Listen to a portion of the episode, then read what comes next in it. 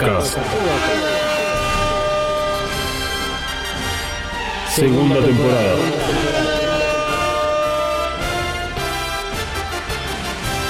The Reveal Series. Te vuelan en pedazos. Ya no aguanto esta pena. Tanto tiempo sin verte.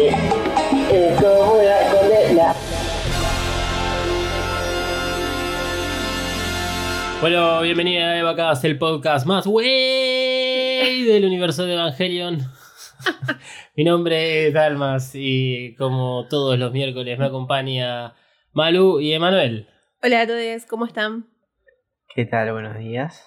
Buenos días. Este, en este estamos hoy en el estudio de Evacast.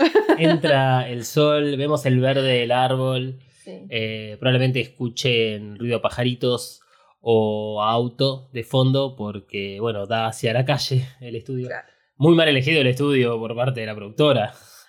Sí, falta, estaría bueno de fondo unas cigarras, capaz. Tal vez. más, más acorde. Bueno, ahora cuando vaya a Tucumán, Uf, te trae un par de sonidos. vas ahí al 9 de julio y Mm. grabas un par de, de sierras. Bueno, eh, vamos a tirar dos cosas primero antes de comenzar con todo este episodio. ¿Por qué somos el podcast más wey? Porque somos el podcast más wey que llega hasta México, inclusivamente. Eh, inclusivamente, sí, porque es inclusivo y es exclusivamente. Exclusiva. Sí, ayer en el martes de memes hablamos acerca de eh, un, uno, un meme en particular que era sobre Marí, muy buen meme además, eh, con Pineapple Pimienta eh, o Ximena. Hablaba con Ximena acerca de, de, bueno, el güey que hace que sea un, un meme muy mexicano y ella es Claro. mexicana. Así que Sí. bueno, en honor a nuestros televidentes mexicanos, este, les, les dediqué la, la intro. Y después, la otra para comentar es que hoy estoy hablando con un, un- un gato o una gata, se llama Ujú. Pewi2388 por Instagram. Este, me encanta que haya un perfil de O sea- gatos que nos siga. Claro, yo sé, hasta los gatos nos escuchan. Exacto, es, Así que, o es- sea, si no estás escuchando Evacast, no sé qué estás haciendo. eso, Uma. O ponele a, a tu gato Evacast de fondo. Uh. No, Ah, le va a hacer muy mal. Sí, le va a hacer muy mal, le va a explotar eh, la, la cabeza. Además, probablemente ponga sonidos este, debajo del rango de escucha humana para Mm. activar a los perros y a los gatos. Uf. Podría hacer eso, sí, pero no tiene sentido. Porque la mayoría va a escuchar en parlantes donde tiene ese rango de frecuencia, entonces van a ser suprimidos después. Claro. Cuestión, es que hablaba con, con este felino, o felina, que, eh, que toda esta parte la llega a saltear. ¿Por qué? Porque viene escuchando el podcast como en continuado y la verdad es que si llega un momento... O sea, Sí. hay cosas que no se saltean. La intro de Evangelion, del anime, no se saltea. No. Evacas está permitido.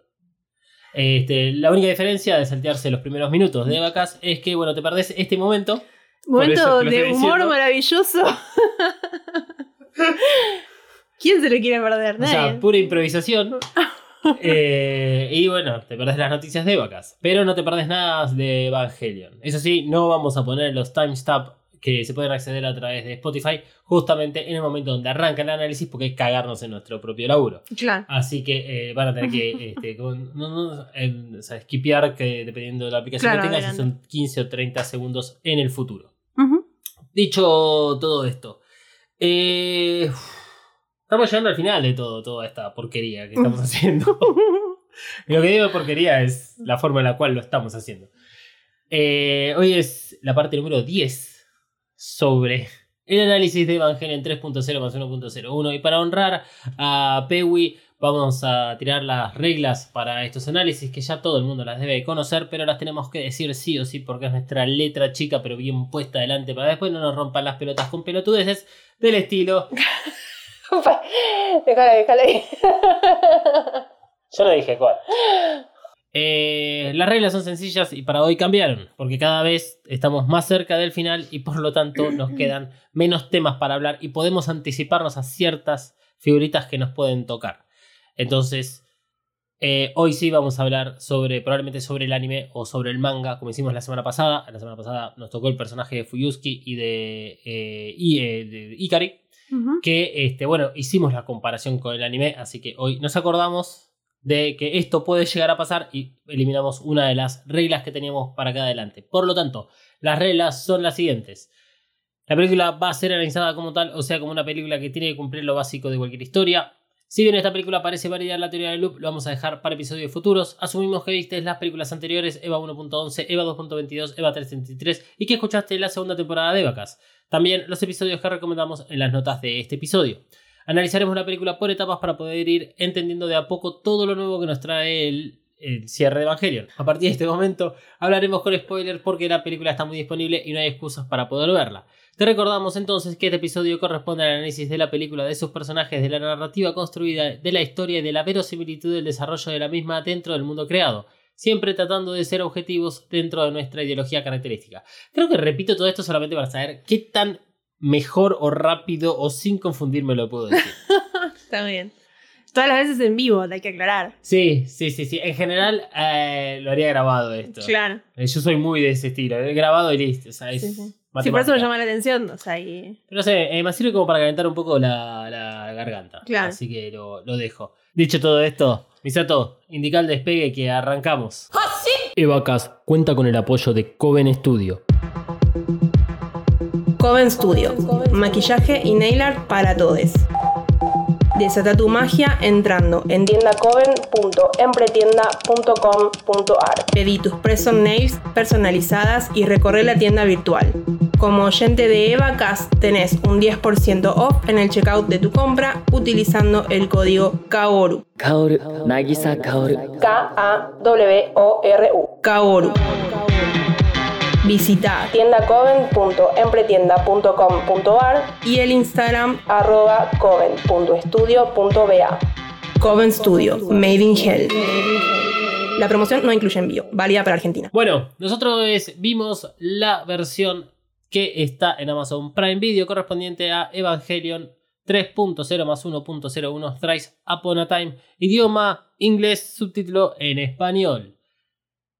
Figuritas, paquete de figuritas. Abramos el paquete de figuritas correspondiente al personaje. Acá tengo. Hoy no hay mucho presupuesto en el paquete de figuritas. Un poco, sí, un poco flaco el paquete. Sí. Como que. ¿Vos estás queriendo decir que la persona es- es- está ahí no está ahí? O sea, el personaje está ahí no está ahí. Puede ser. A ver, ¿cuál será? ¿Lo, lo saco yo? Sí, ah, no sí. tenés miedo. ah, es Kashi. es nuestro Indiana Jones japonés. Indiana Jones japonés. Claro, está bien, por eso es liviano. Claro. O sea, casi un personaje sin desarrollo, está muerto. O sea, tenemos el de, el de lugar, por favor. Eh, es curioso que eh, eh, cada vez que nos dejan el paquete de figuritas, nosotros tenemos que ponernos a grabar inmediatamente. Claro, sí, sí, sí. O sea, Porque tenemos. no se arruina la, la sorpresa. Se no solo se arruina la sorpresa, sino que además eh, los paquetes vienen dentro de una caja que tienen un tiempo de, de apertura. O sea, se tenés autodestruye 15 si no. Sí, o queda cerrado para siempre. Lo cual es, también es prácticamente lo mismo. Imagínate algo en lo cual nunca puedas acceder. Claro. Bueno, paquete de figuritas relacionado a los lugares. Me gusta, tiene como. A ver. Tiene como semillas. Como semillas. Como semillas, ver. Sí, hay varios paquetitos. Uy, sí. Tienen como bolsitas con semillas. ¿Alguna de sandía, por casualidad? Hay algunas de sandía, algunas como de otras verduras. Están etiquetadas, están en japonés, la verdad no, no Claro. logro entender, pero hay como un dibujito. Así que calculo que esto debe representar los hilos de semilla que casualmente Kashi este, juntó para toda la humanidad. O sea, lo que le faltaba al álbum de figuritas, trae semillas para que vos armes tu propia huerta de sandías. Quiero y necesito ya este álbum de figuritas. Más interactivo que eso es imposible. O sea, es perfecto. Perfecto. Estoy a punto de dejar Evacas, los podcasts y todo y ponerme a construir ese tipo de álbum de figuritas. Y bueno, si alguien roba esta idea, tírenos unos 10 mangos, por favor. poco nada. Eh, bueno, nos ha tocado Kashi. eh, personaje, sí, era de los que queda pendiente, si no me equivoco, casi el último de los pendientes. Eh, creo que después lo que nos quedan más que nada son situaciones. Así que es un personaje que además está más, más ligado a lo sucedido en el tercer impacto. ¿Qué, opinión tenemos sobre Kashi acerca del reveal? Obviamente, hablemos del, del reveal un toque antes de meternos en el, lo que es el manga claramente y en el anime, porque vamos a necesitar un poco de la ayuda de lo que sucede ahí para entender el recorrido que hace este personaje hasta lo que es su propio final. Y ya que estamos, digamos, cubrimos bien el personaje de Kashi como para darle un poco de sustento, porque la verdad es que el reveal, y arranco yo, no tiene mucho más desarrollo de lo que podemos ver. Eh, es un. En parte se puede decir que es como una mínima alegría que hayan intentado darle en la última película el espacio a Kashi para que, bueno, parezca una última vez. Mm. Eh, ¿Por qué? Porque es una alegría. O sea, porque es un personaje del cual uno esperaría ciertas cosas, ya que fueron implantadas en las películas anteriores. En Eva 3.33 solamente figura en una sola. En lo que es una sola línea de diálogo. Donde hace mención. Este, ay, no me acuerdo cuál es el nombre del pelado de la tripulación de, Vile. Pero él hace mención acerca de este, que Kashi es como quien recomienda a Misato para todo lo que es Vile y eso. Entonces ahí te lo mencionan, te lo traen a colación, parece ser como un personaje que tuvo algo que ver en la construcción de Vile, de esta especie de resistencia contra Neonero eh, y digamos contra todo lo que es la instrumentalización. Eh, en EVA 2.0, eh, a Kashi lo, lo muestran como un personaje crucial en lo que es la etapa de Shinji, de su etapa de conectar con el resto de las personas. Siempre en un offside, por supuesto, tiene que estar Kashi. Eh, pero dándole a entender como. En realidad es como darle. Es, es curioso el personaje de Kashi, siempre lo hemos dicho. O sea, es un personaje horrible que ha demostrado un montonazo de cosas horribles a lo largo de los episodios. Eh, creo que es- está muy bien construido, digamos, por esa, por esa manera. En el anime eso se nota mucho más, lo, incluso lo posesivo que es y manipulador.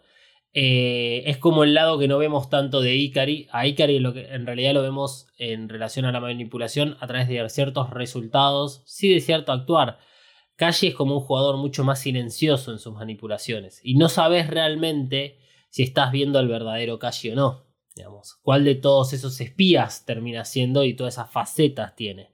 Es un personaje muy interesante. Más allá de la- lo gracioso como lo hemos denominado en el anime, como el Indiana Jones japonés, que parece ser la persona como más activa, eh, fearless. Eh, Sí, sí, sí. Es con James Bond también ahí Eh, espiando y haciéndose el James Bond. sí, es verdad. También no sé por qué. ah, supongo que es, bueno, soy un poco más fan de, de Indiana Jones. Eh, Es una mezcla de los dos. O sea, es como una un mezcla de los poquito dos, sí. de aventurero y. Buen mozo. Buen mozo, seductor, pedófilo, Sí. Bien, bien, los bien, sí. eh, etcétera. etcétera. Bien, me gusta. Eh, el tema de Kashi es como esa contraparte que ofrece Misato. Misato Ujú. ofrece la, la- la parte de Mama Osa, de la, la como protección y, y- y sentimentalismo abrazado al nene, mientras que Kashi eh, trata como de impartirle un poco de sabiduría y experiencia a Shinji con esta cuestión que tienen ahí en las sandías, ¿viste? Claro. cuando le enseña el, el tema de, de- que incluso de- dentro de lo que es el dolor, vos podés encontrar como felicidad, no solamente encontrar el dolor, el, esfuerzo, el valor lo lleva al acuario para mostrarle cuestiones justamente de la vida y todo eso.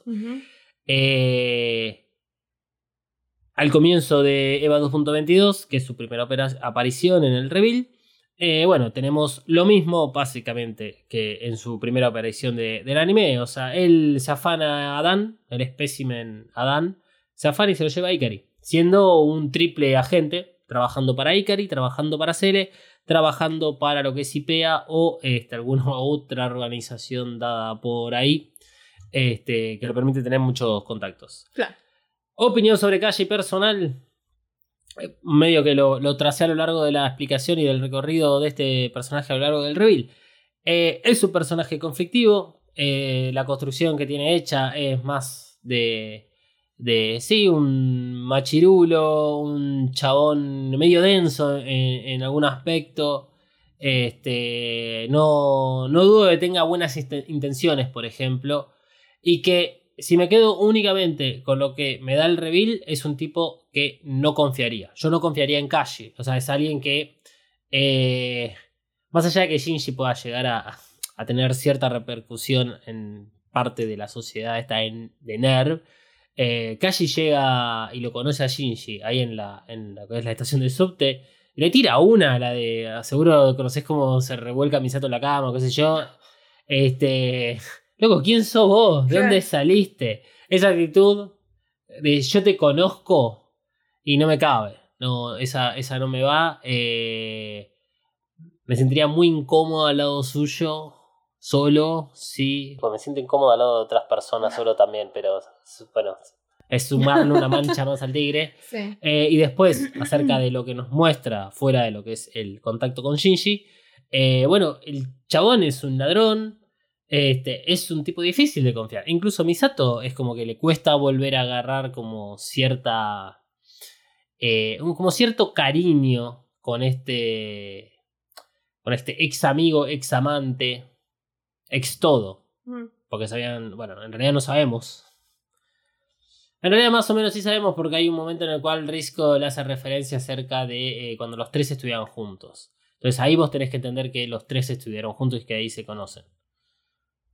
Eh, pero no hay mucha más información acerca de lo que es el Revit, por eso. En el Revit no confiaría en lo que es el manga o el anime y tal vez sí, es como que vos que querés creer que esa persona eh, siempre hizo todo lo necesario para sobrevivir, pero buscando lo- los mismos beneficios que vos cualquiera. Como que él lucha por la misma ideología y los mismos deseos que la gente que está luchando por otros lados, como es el caso de Misato o, o el caso de toda la gente de Vile.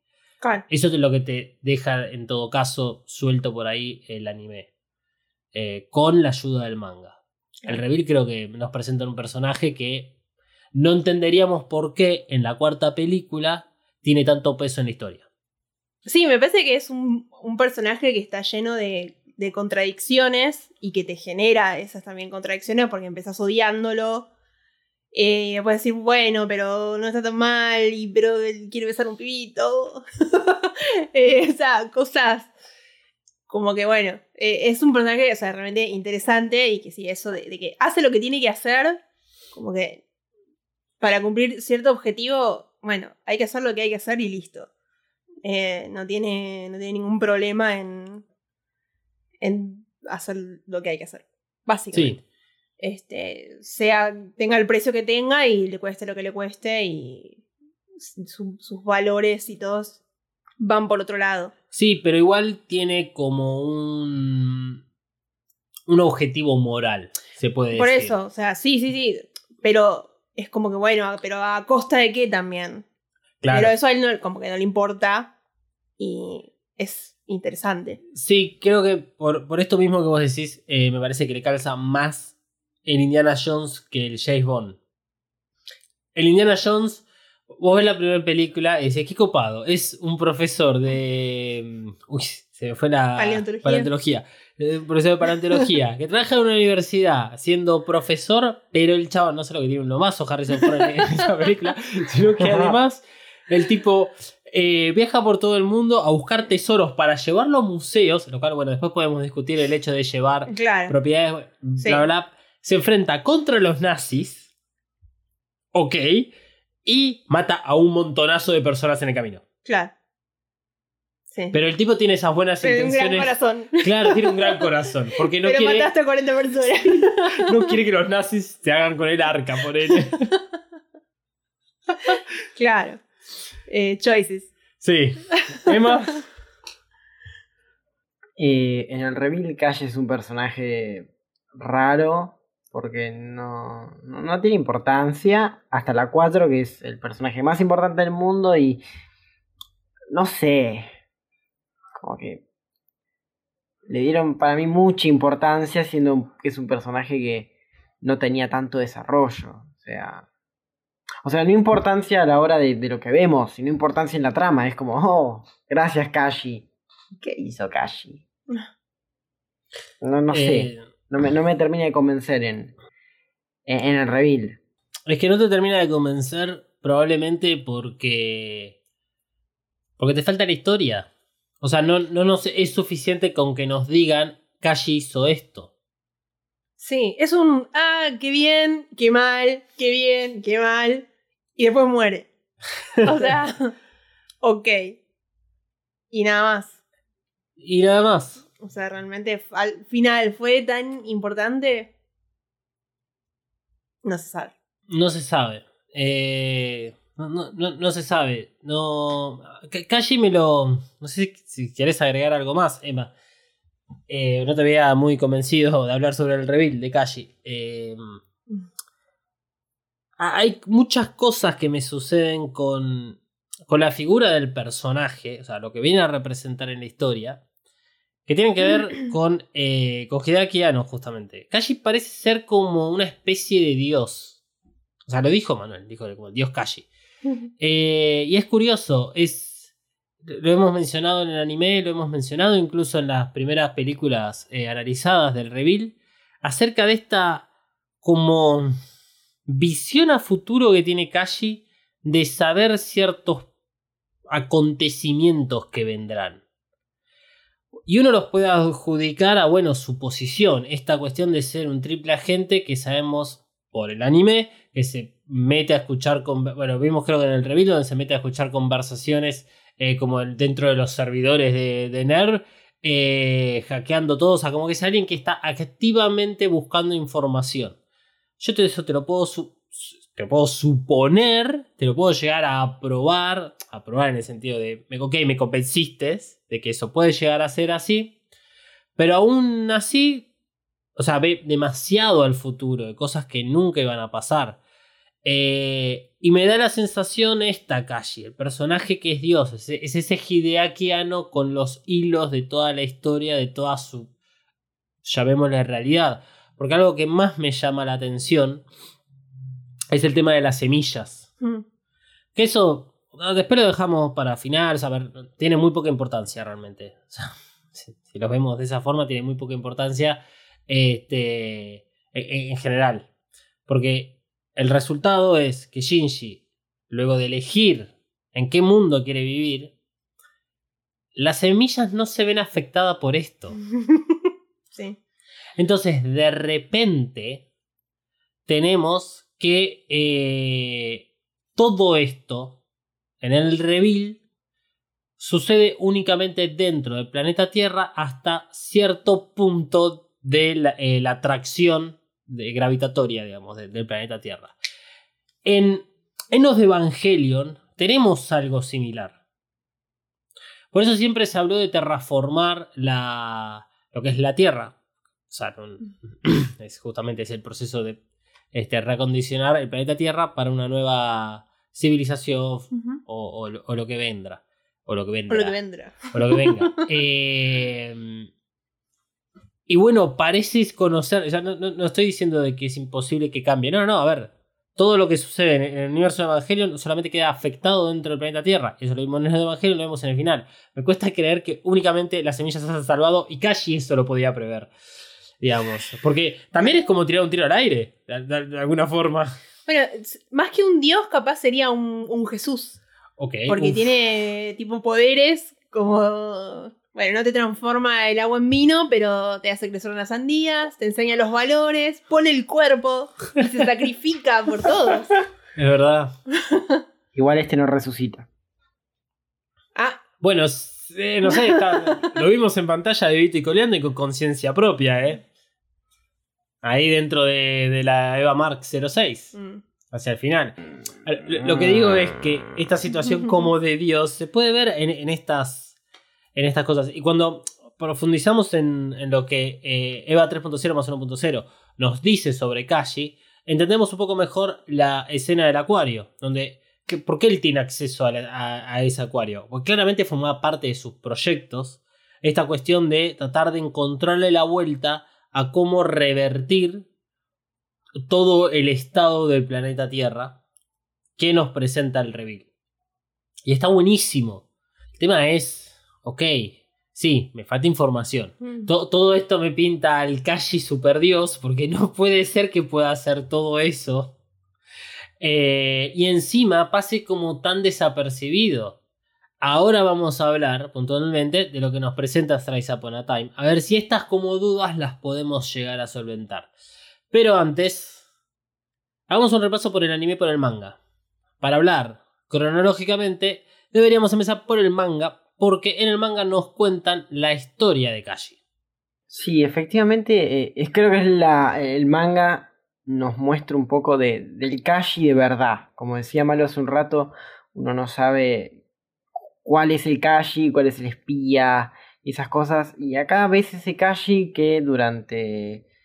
eh, no, no durante, sino luego de los sucesos del segundo impacto, se ve afectado por el mundo. Un mundo que se vio controlado por aquellos que tenían el poder antes del segundo impacto y que al desaparecer el 50% de la población mundial tiene todavía más poder. O sea, el poder se controla en las Fuerzas Armadas que hacen lo que quieren. Y Kashi vivía con un grupo de personas los cuales se llamaba sus hermanos, nunca quedan claros si eran simplemente gente conocida o realmente hermanos, pero vivían en la calle, en algún lugar donde podían, y vivían robándole la comida a las Fuerzas Armadas.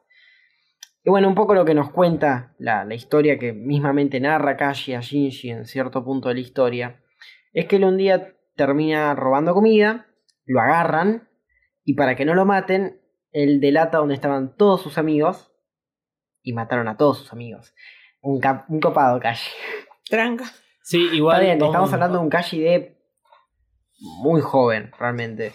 Sí, tal vez te lo pintan como también de la edad similar a la de Shinji, porque sabemos que eh, Misato tiene 29 años, probablemente Shinji. eh, No, tenía 14 años en ese entonces. Bueno, por eso, 14 años. Estaba haciendo la referencia con que fueron compañeros de facultad con Misato que tenía 29, 30, 15 años para atrás, segundo impacto, más o menos 14, 15 años. Eso. Eh, Sí, y perdón, perdona, y lo otro, más allá de la edad, eh, que, que probablemente no lo mandó al muere sabiendo que los iban a matar. No, no, no, no. O sea, eso queda en claro. Ok. Pero termina pasando. Claro, no es que le dijeron o te salvamos o, y matamos a tus amigos o te matamos a vos. Claro, no vamos a, a ponerlo en la posición de tan garca Claro. siendo tan jovencito. Claro. que el, el manga lo da a entender de esa forma, ¿sí? No, no, no. eh, Queda claro que no es así. Pero bueno, él hablaba eso de la responsabilidad justamente de yo me salvé y ellos no. Yo estoy vivo porque ellos se murieron. Em, de hecho, creo que esto es un datazo, pero el manga es el único que habla bien en, tipo, de, de las edades de los personajes. Igual, o sea, sabía que algo malo les iba a pasar a los amigos. Sí, sí, sí, Sí, sí, sí. sí, sí, sí, sí. Probablemente ahí sospechar de que bueno, los agarran, los meten, no sé, presos, lo- lo- los hacen este, soldados. O, sea, que- mínimo lo van a cagar a piñas. sí. Claro. Mínimo. y, o lo, y lo van a meter preso. Sí, sí, a ver, es un garca. O sea, es un garca. Eh, o sea, por eso es que uno no confía en, en, en Kashi. Claro. Pero por eso también uno, a través de esto que cuenta Manuel, eh, puede llegar a decir, ok, si bien no confío en Kashi, creo que en el fondo igual tiene como buenas intenciones. Porque probablemente.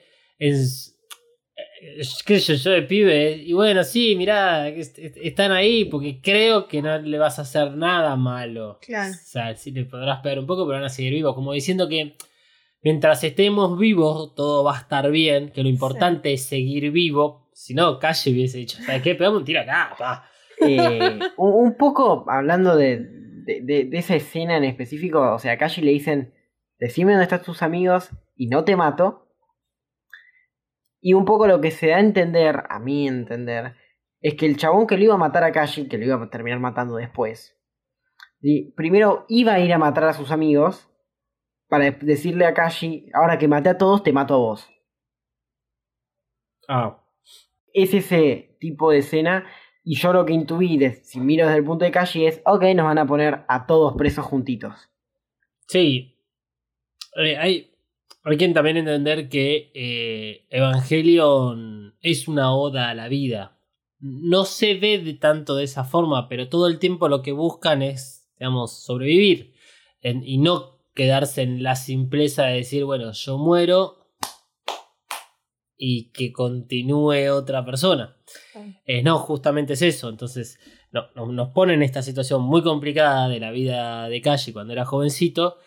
Eh, y sí, porque no existe la alternativa en Evangelion de dejarse vencer o este, decidir simplemente dejar vivir. De- dejar de seguir viviendo. Eh, no sé si tenés algo más, Emma, mientras pensás la respuesta. Eh, hay dos cosas. La que acotaría acerca de lo de Kashi. Ahí, ese es el, el- uno de los pocos momentos que tenemos de la historia de Evangelion eh, previo al segundo impacto y de los primeros meses, años de post segundo impacto.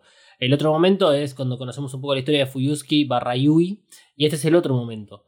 Eh, y, más allá de que esto ocurra en el manga, que bueno, es una de las historias más, más feas de, de toda la, la de Evangelion, eh, está bueno lo que, lo que se cuenta y es, es una de las razones por las cuales yo a veces digo que me gustaría ver, por ejemplo, el personaje de Maya, también cómo ella sobrevivió al, a esto mismo que pasa a Kashi, o sea, todos esos personajes que están ahí siempre en el anime dando vueltas, que pasaron por esto mismo. Y es importantísimo que el manga nos muestre eso o el anime nos los muestre para que podamos ser un poco más empáticos con lo que sucede a estas personas. Porque estas personas, si bien, nue- nuevamente, error del reveal, es mostrar de que está todo bien 15 años después de un cataclismo mundial. Y por más tecnología que haya, las heridas siguen abiertas. Y el reveal eso se olvida. El manga y el anime eso lo mantiene.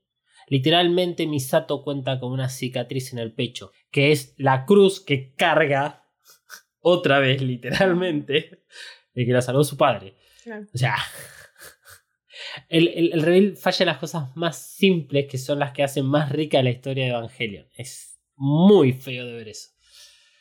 Este, ¿Qué más se cuenta en el manga sobre Kashi? En el, en el manga, o sea, no hay nada diferente del anime, que creo que lo tenemos más conocido nosotros.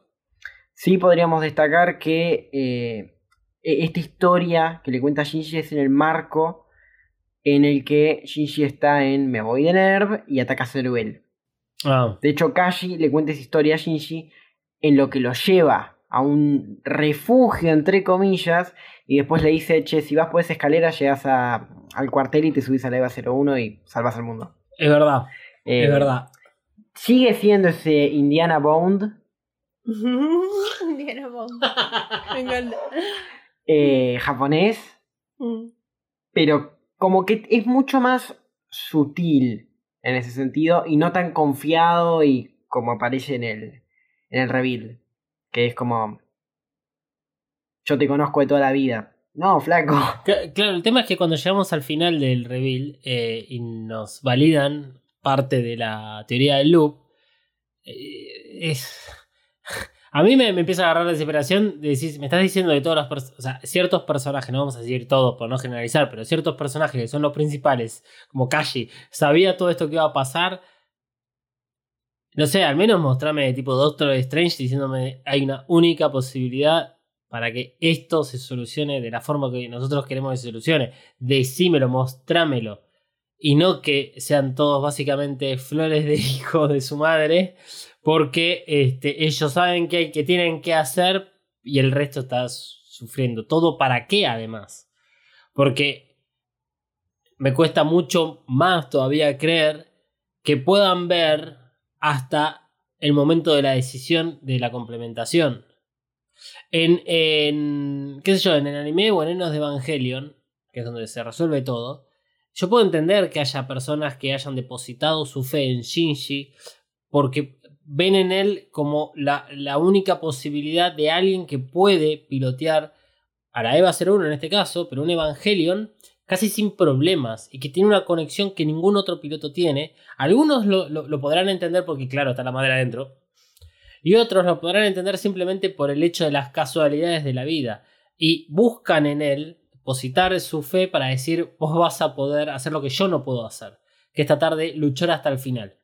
Y además, bueno, tenés una ventaja. Sería muy difícil de destruir a un Evangelion con las armas que contiene nada más que los seres mortales. Por tanto, bueno, vos podrías llegar a sobrevivir. Eh, pero acá en el. En lo que es el reveal. eh, ¿Cómo depositas la, la- la- fe de supervivencia en Shinji? Donde los últimos 15 años no ha demostrado tener las capacidades como para ser alguien que pueda tomar una decisión final.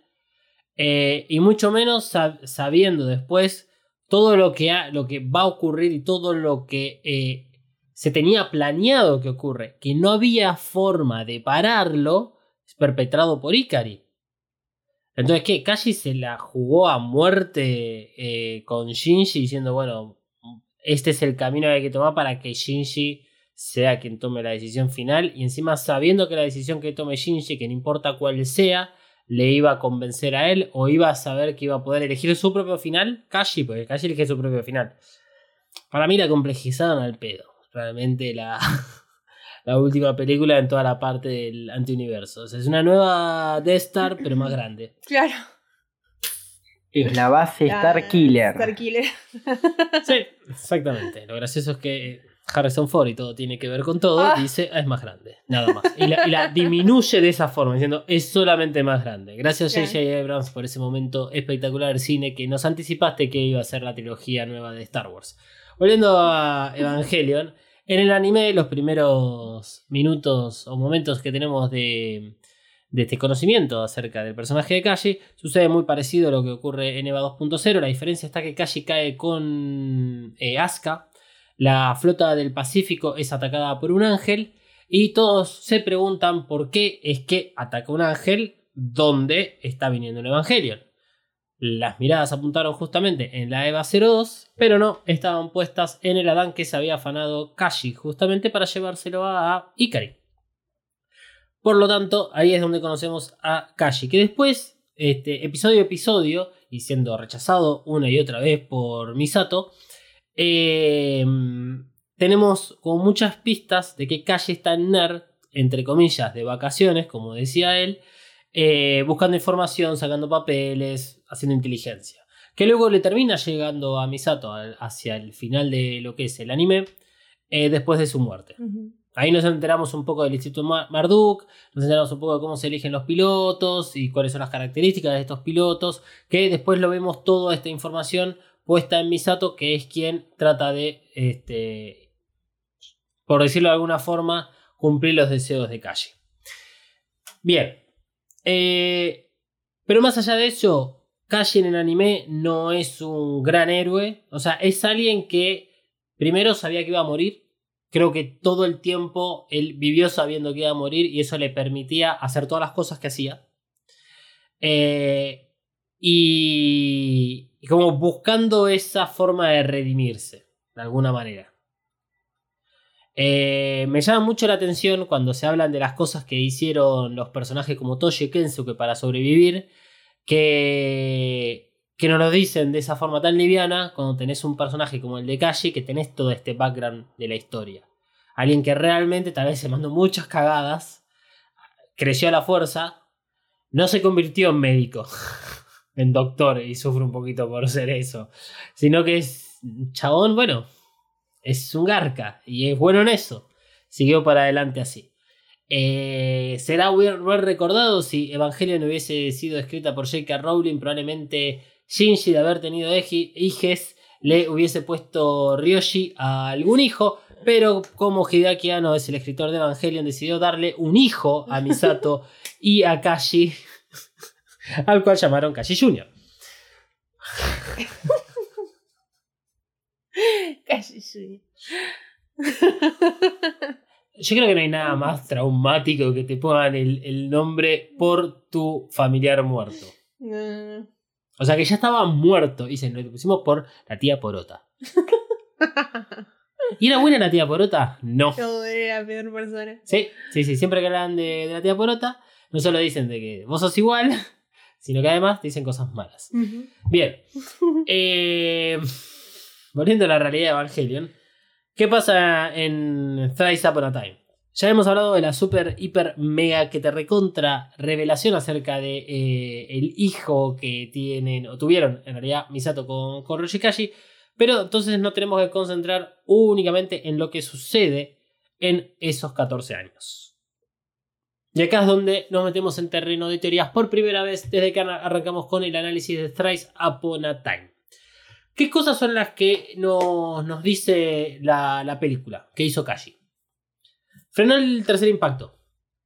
Él se sacrificó y frenó el tercer impacto. Momento que tenemos de muestra de imágenes, flashback. Misato está recordando ese momento. tenemos dos muestras. La primera, eh, cuando tiene una conversación con Risco acerca de Roshi Kashi Jr., eh, que es cuando recuerdan, a- ahí están todos en medio de lo que parece llegar a ser Neonerv o la zona del Geofront. Eh, nuevamente todo cielo apocalíptico y bardo, viento como de costumbre. Gente reunida de un lado, donde está Misato, y del otro lado, enfrentado, está Kashi, que se pone un casco y se va a lo que es una de las naves de Neoner, que tiene tachado el, el símbolo y encima con grafiti escrito Vile. Eh, Misato ahí hace el recuerdo de que en ese momento estaba embarazada, que de no haber estado embarazada hubiese ido con Kashi Jr. ¿Por qué no ir igual con Kashi Jr.? Mm. Total. O sea, bueno, sí. Eh, eh, y ese es el primer momento que tenemos sobre este, el flashback acerca de Kashi y su muerte.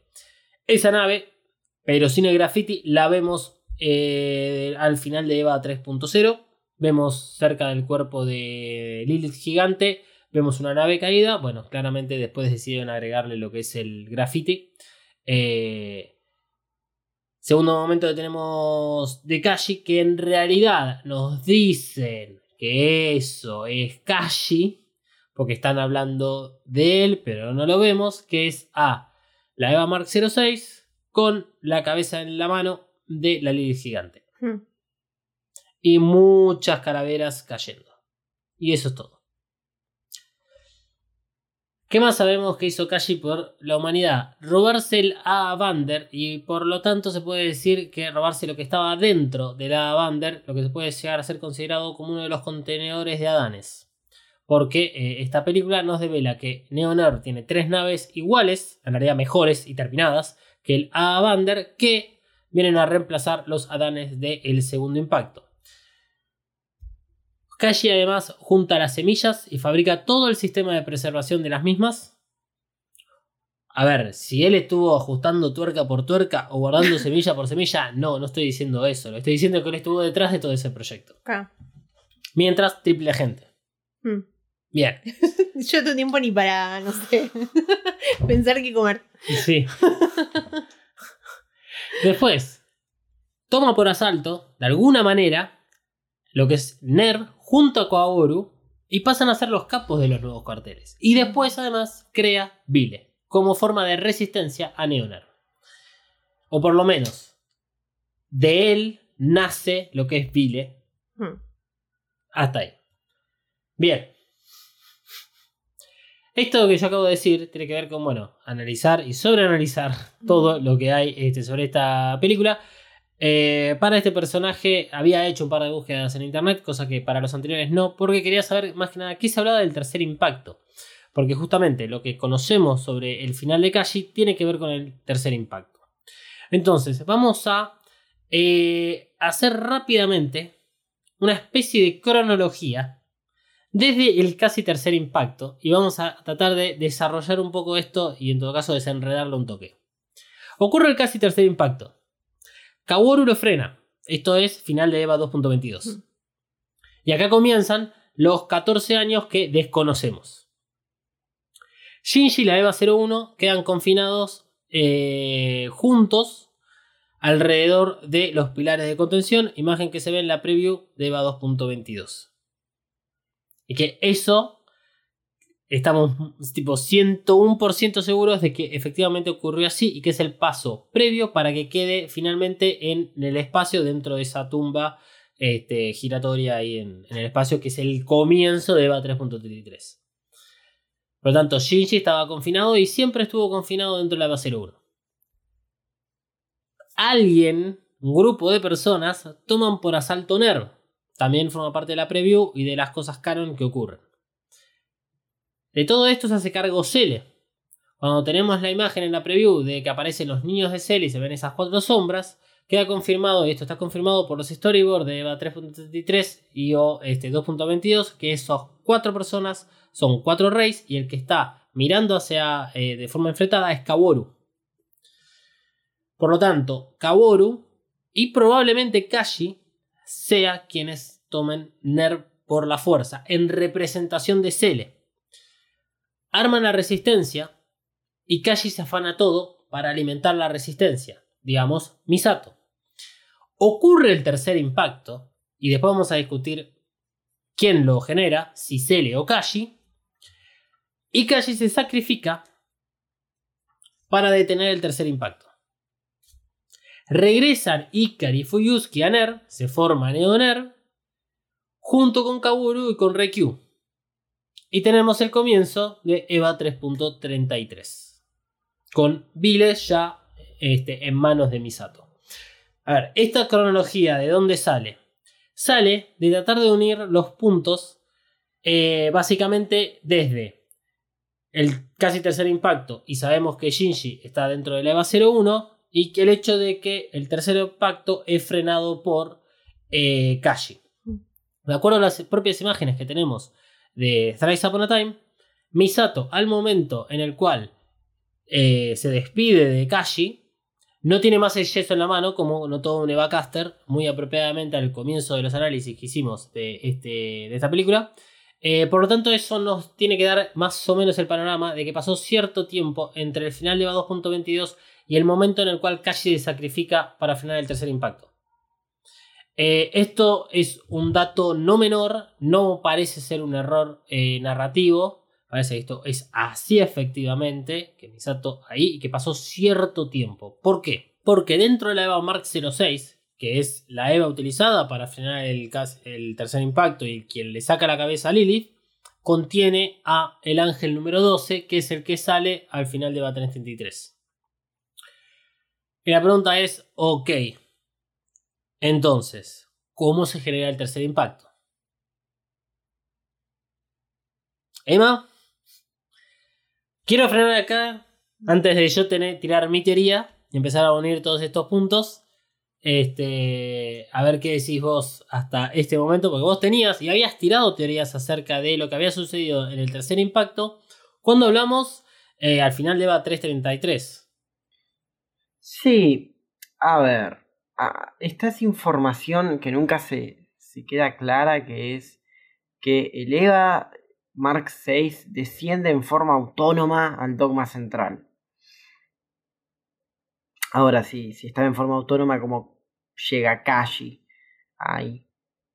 Una manera de pensarlo eh, fácilmente, sin complicarse, sería que eleva el ángel número 12, ataca, de alguna manera termina infectando al EVA 06, ya sea en dogma terminal o, en, la superficie, y ahí baja dogma terminal, se termina uniendo con Lilith, ahí se formaría esa Rey o Yui gigante, y que aborda se sube a, la nave para abordar a Liga Mark VI, cortarle la cabeza a Lilith y finalmente sacrificarse clavándose las dos lanzas que andás a ver de dónde salieron.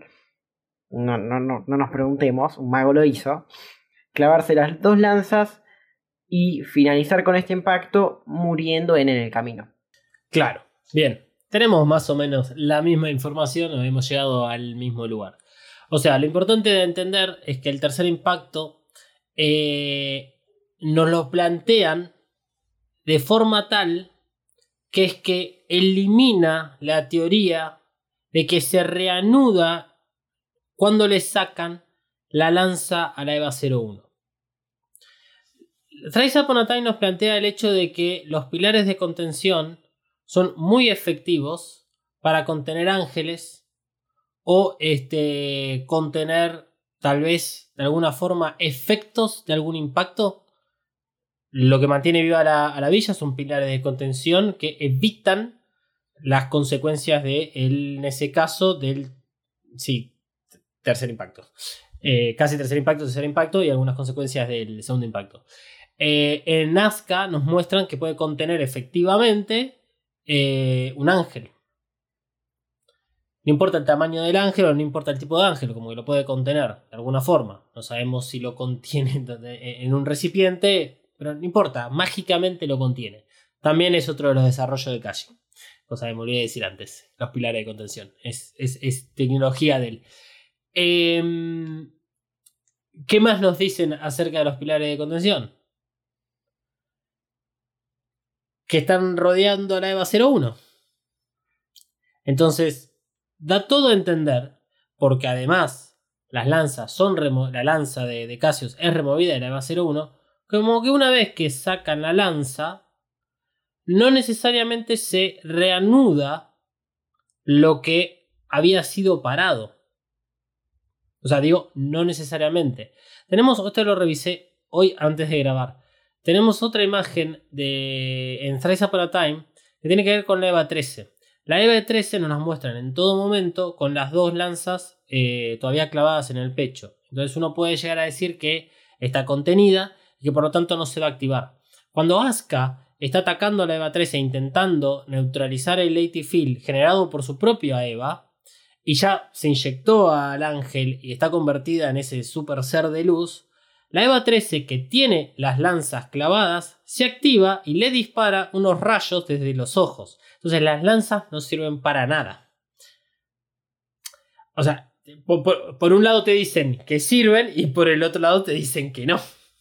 Bueno, Por- porque la EVA 13 no solo se activa, sino que las lanzas salen de la EVA 13. Solas. No se las arranca ni siquiera.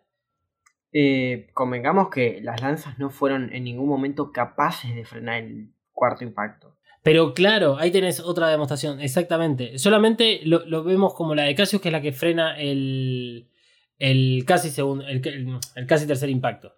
Eh, entonces, ah, lo que pasa es que e- esto que yo estoy diciendo tiene que ver con las- el terreno de teorías y que a medida que avanzamos en el análisis de um, Thrice Upon a Time, eh, bueno, algunas teorías hay que descartarlas. Y en el caso de que mm, de la cual de la teoría que se hablaba acerca de la EVA 01 reanuda- reanudando el tercer impacto y por eso le cae toda la responsabilidad a Shinji, hoy en día sabemos que no es así.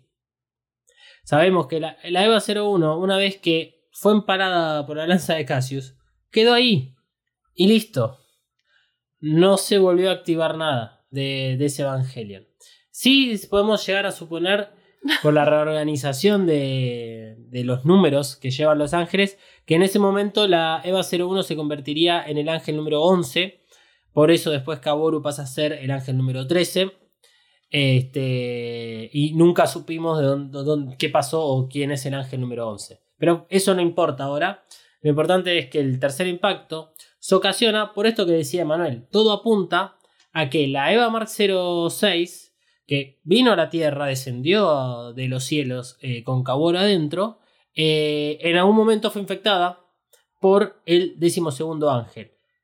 Gana autonomía y este, ¿qué pasa en ese momento? Antes de que se intente fusionar con la Lilith que está en Terminal Dogma. Lo que sucede en ese momento es que Nerv no tenía formas de parar el tercer impacto.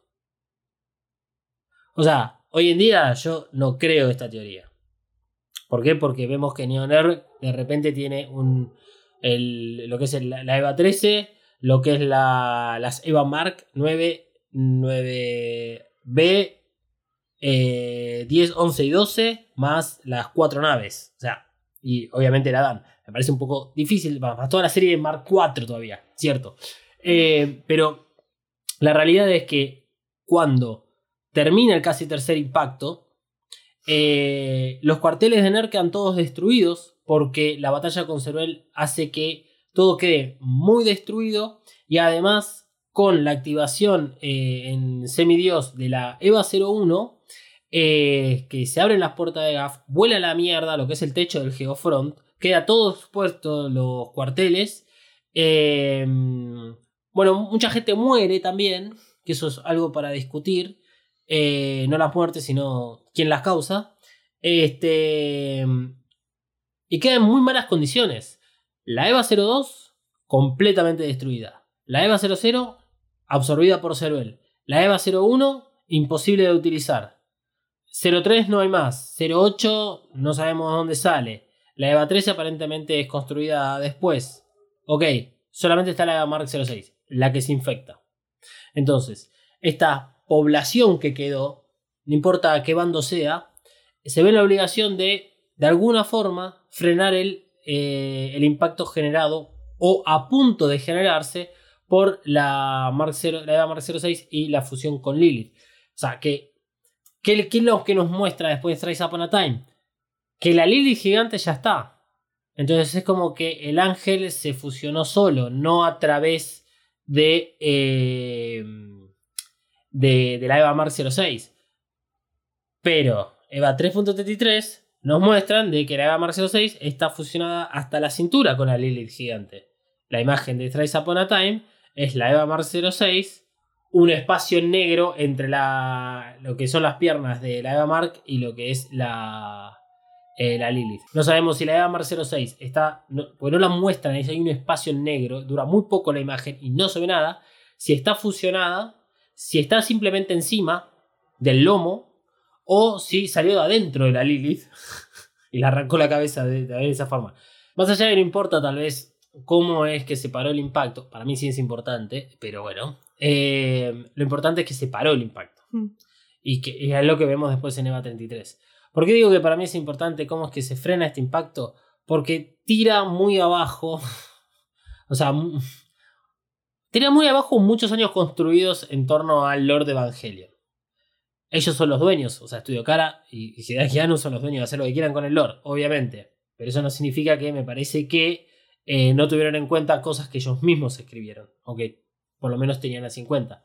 Eh, es cierto, el reveal se aleja de la idea de las almas humanas dentro, de los núcleos para poder sincronizarse con el piloto. El anime plantea que tienen que ser madres. Bueno, son todas madres. Listo. El reveal se caga en eso.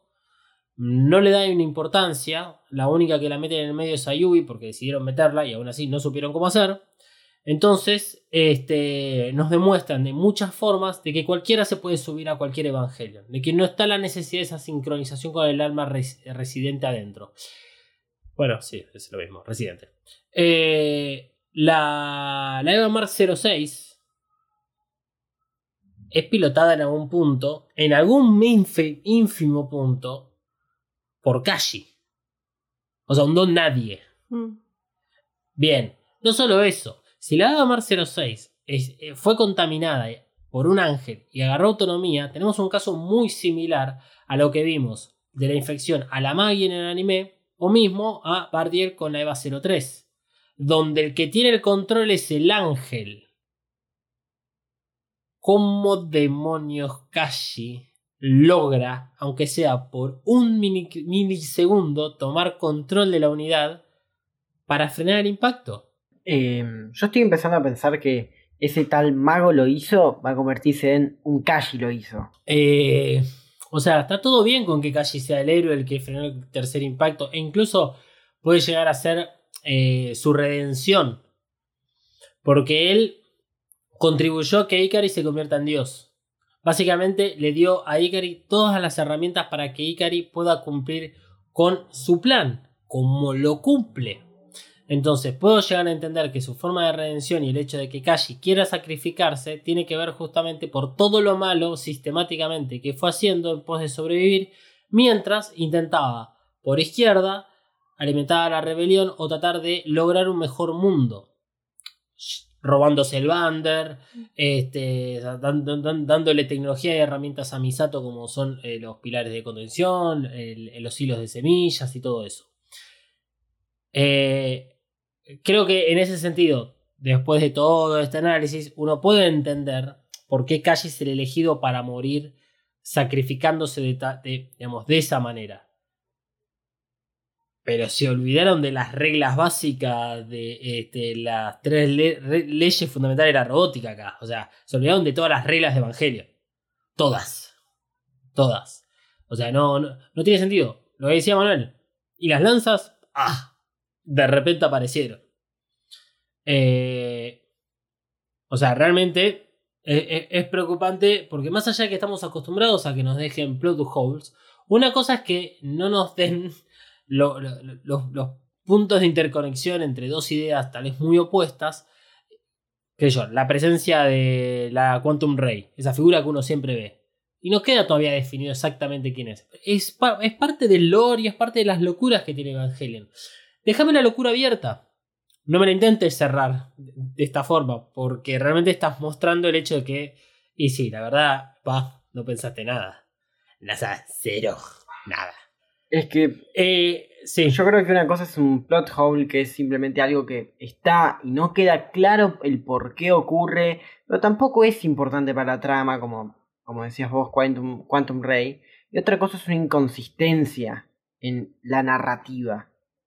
Es algo que falta y que si no está, falla realmente eh, la argumentación de, de la historia. Y sí, eh, antes había dicho que, bueno, no importaba, digamos, quién eran los responsables de las, de las muertes de todas las personas. Eh, Midori Kitakami, la chica de Rosa, es, es una de las que más le critica eso a, a Shinji, porque aparentemente eh, su familia murió por Shinji. Eh, o sea, durante el casi tercer impacto. Sin embargo, lo que vemos, eh, que, vamos a llegar, es que el tercer impacto parecería haber generado mucho más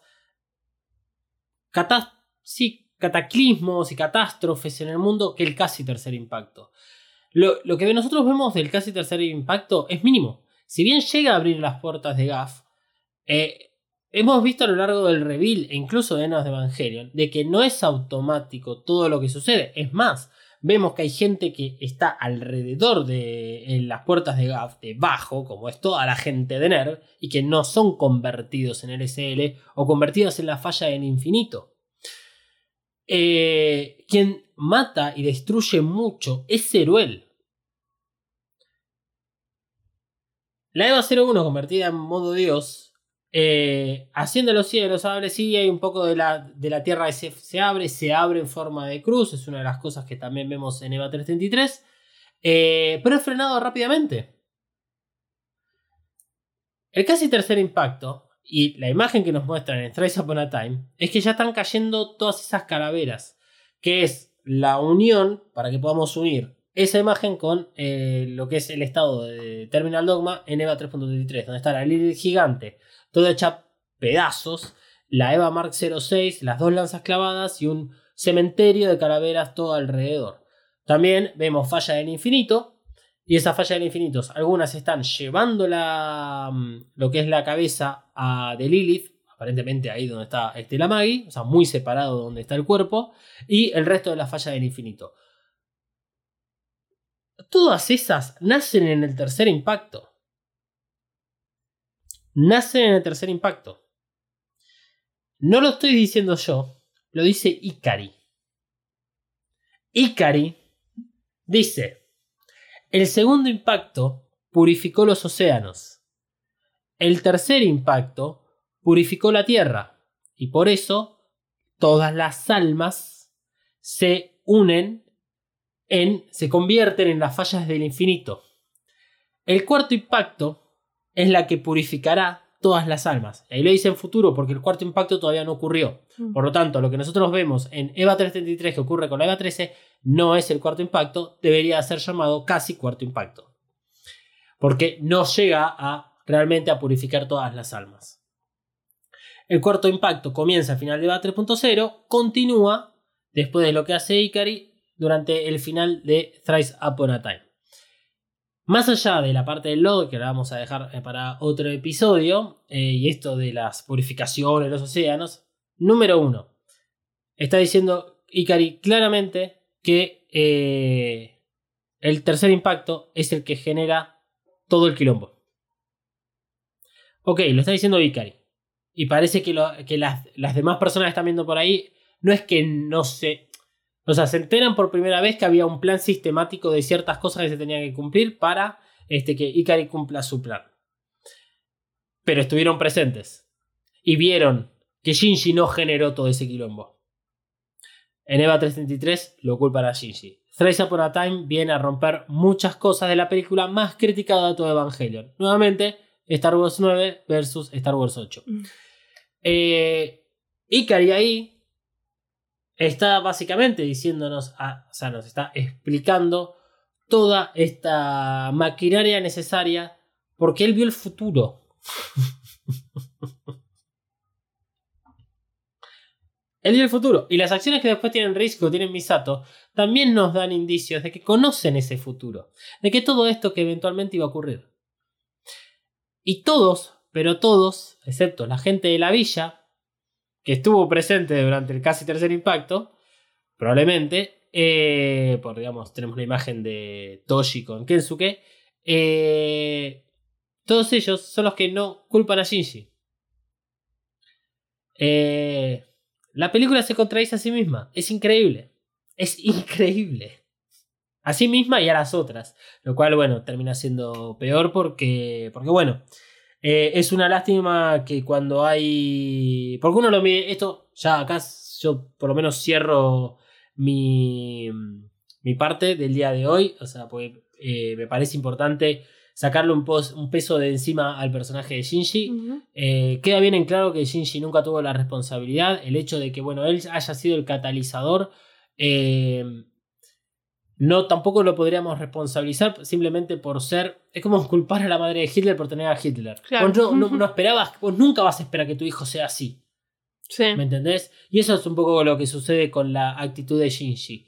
No hubo nadie que le dijo, Shinji, no vayas a pelear. Todos le dijeron, Shinji, andá y peleá y salvar la humanidad. Él en el medio quiso este, rescatar a Rey. Bueno, le salió el tiro por la culata. Pero él no tuvo responsabilidad de todo lo que pasó después. Y el mismo Ikari, por lo tanto, el mismo creador de Evangelion, está diciendo que todo esto fue una pieza dentro del plan. Asuka, Rey, son creadas para cumplir un propósito. Por lo tanto, el hecho de que Shinji vaya a Toko 3 es parte del plan de Ikari, como lo muestra su carta, para que se pueda volver a juntar con Yui. Si no, nunca iba a poder utilizar a Yui dentro de la EVA 01. La concha de turma de la Hideakiano. Los siguientes episodios van a ser más complicados. Y sí, a ver, eh, ¿qué nos queda del próximo episodio? Eh, obviamente va a depender de las figuritas que nos toque, pero si tenemos que ponernos a hablar, pues nos podría ya quedar Risco, que no hablamos mucho de ella, pero Mm. no creo que nos toque, ya dijimos que, Sí, tampoco no hay mucho que hablar, dijimos. claro, eh, o sea, lo que nos queda básicamente es toda la operación de, de Vile yendo a lo que es el epicentro del segundo impacto, más eh, el enfrentamiento previo o hasta el punto en el cual este, Ikari ya está en modo Dios y ahí arranca todo lo que es el antiuniverso. Parece que probablemente ya sabes la semana que viene hablemos de ese momento, eh, después quedará el antiuniverso, eh, como para separarlo bien. Este, lo del antiuniverso creo que tiene muchas formas de ser analizado eh, y tal vez es lo más interesante como para tocar. Pero bueno, arroba dalmas-ndg en todas las redes sociales y arroba evacas-pod en absolutamente todos los canales de streaming y redes sociales. Ok. Mariana.flores.coven o coven.estudio.ba en Instagram, nada más. Puede ser. Y... y a mí me pueden encontrar como arroba casuraji399 en Instagram y en Twitter. ¿Cuál es tu contraseña? No me la acuerdo. Sabía que iba a pasar eso. Es que creo Bueno. que lo armaste vos el Instagram, así que es muy probable que te lo acuerdes vos y no yo. Pero, ¿sí? Bueno, puede ser, sí. Sí, muy probable. Sí, pero ya tenías el nombre de usuario, porque el nombre de usuario estoy seguro que no te lo elegí. No, creo que me dijiste, toma, ponete un nombre. Claro, debe ser eso. está. O sea, po- claro, porque yo te había. Yo te había armado el mail en la También. época. En, claro, en la época en la cual Gmail. eh, para vos tener Gmail te tenían que recomendar. Sí. Uf. Era, fue esa época. A mí, yo entré a Gmail hace como 16 años prácticamente. Y que entré por recomendación. Tenía un grupo de gente en el secundario y me dijeron, ah, bueno, esperá, esperá, te tenemos que mandar un mail para recomendarte. Wow. Terrible. Wow. Acá, tengo el escudito acá guardado. Bueno, señoras, señores, Eva Casters y Eva eh, será hasta la semana que viene. El podcast no termina acá. Seguí a Evacast, En Instagram y Twitter. arroba evacast-pod. Evacast cuenta con el apoyo de Coven Studio. Coven Studio. Maquillaje y nail art para todos. Desata tu magia entrando en tiendacoven.empretienda.com.ar. Pedí tus Present personalizadas y recorre la tienda virtual. Como oyente de EvaCast tenés un 10% off en el checkout de tu compra utilizando el código KAORU. KAORU. Nagisa KAORU. K-A-W-O-R-U. KAORU. Visita tiendacoven.empretienda.com.ar y el Instagram arroba coven.estudio.ba. Coven Studio, Made in Hell. La promoción no incluye envío, válida para Argentina.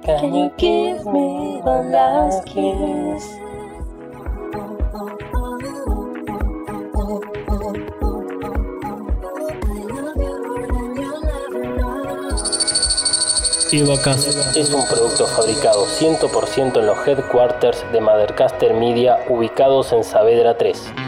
Si querés tener tu propio podcast o ya tenés uno, descubrí mothercastermedia.com. Elegí el servicio que mejor se adapta a tus necesidades y objetivos. Producción, mentoría, cursos, edición y más. Busca arroba Mothercaster en tu red social favorita y no te quedes afuera. Mothercaster Media. Transforma tus ideas en podcast.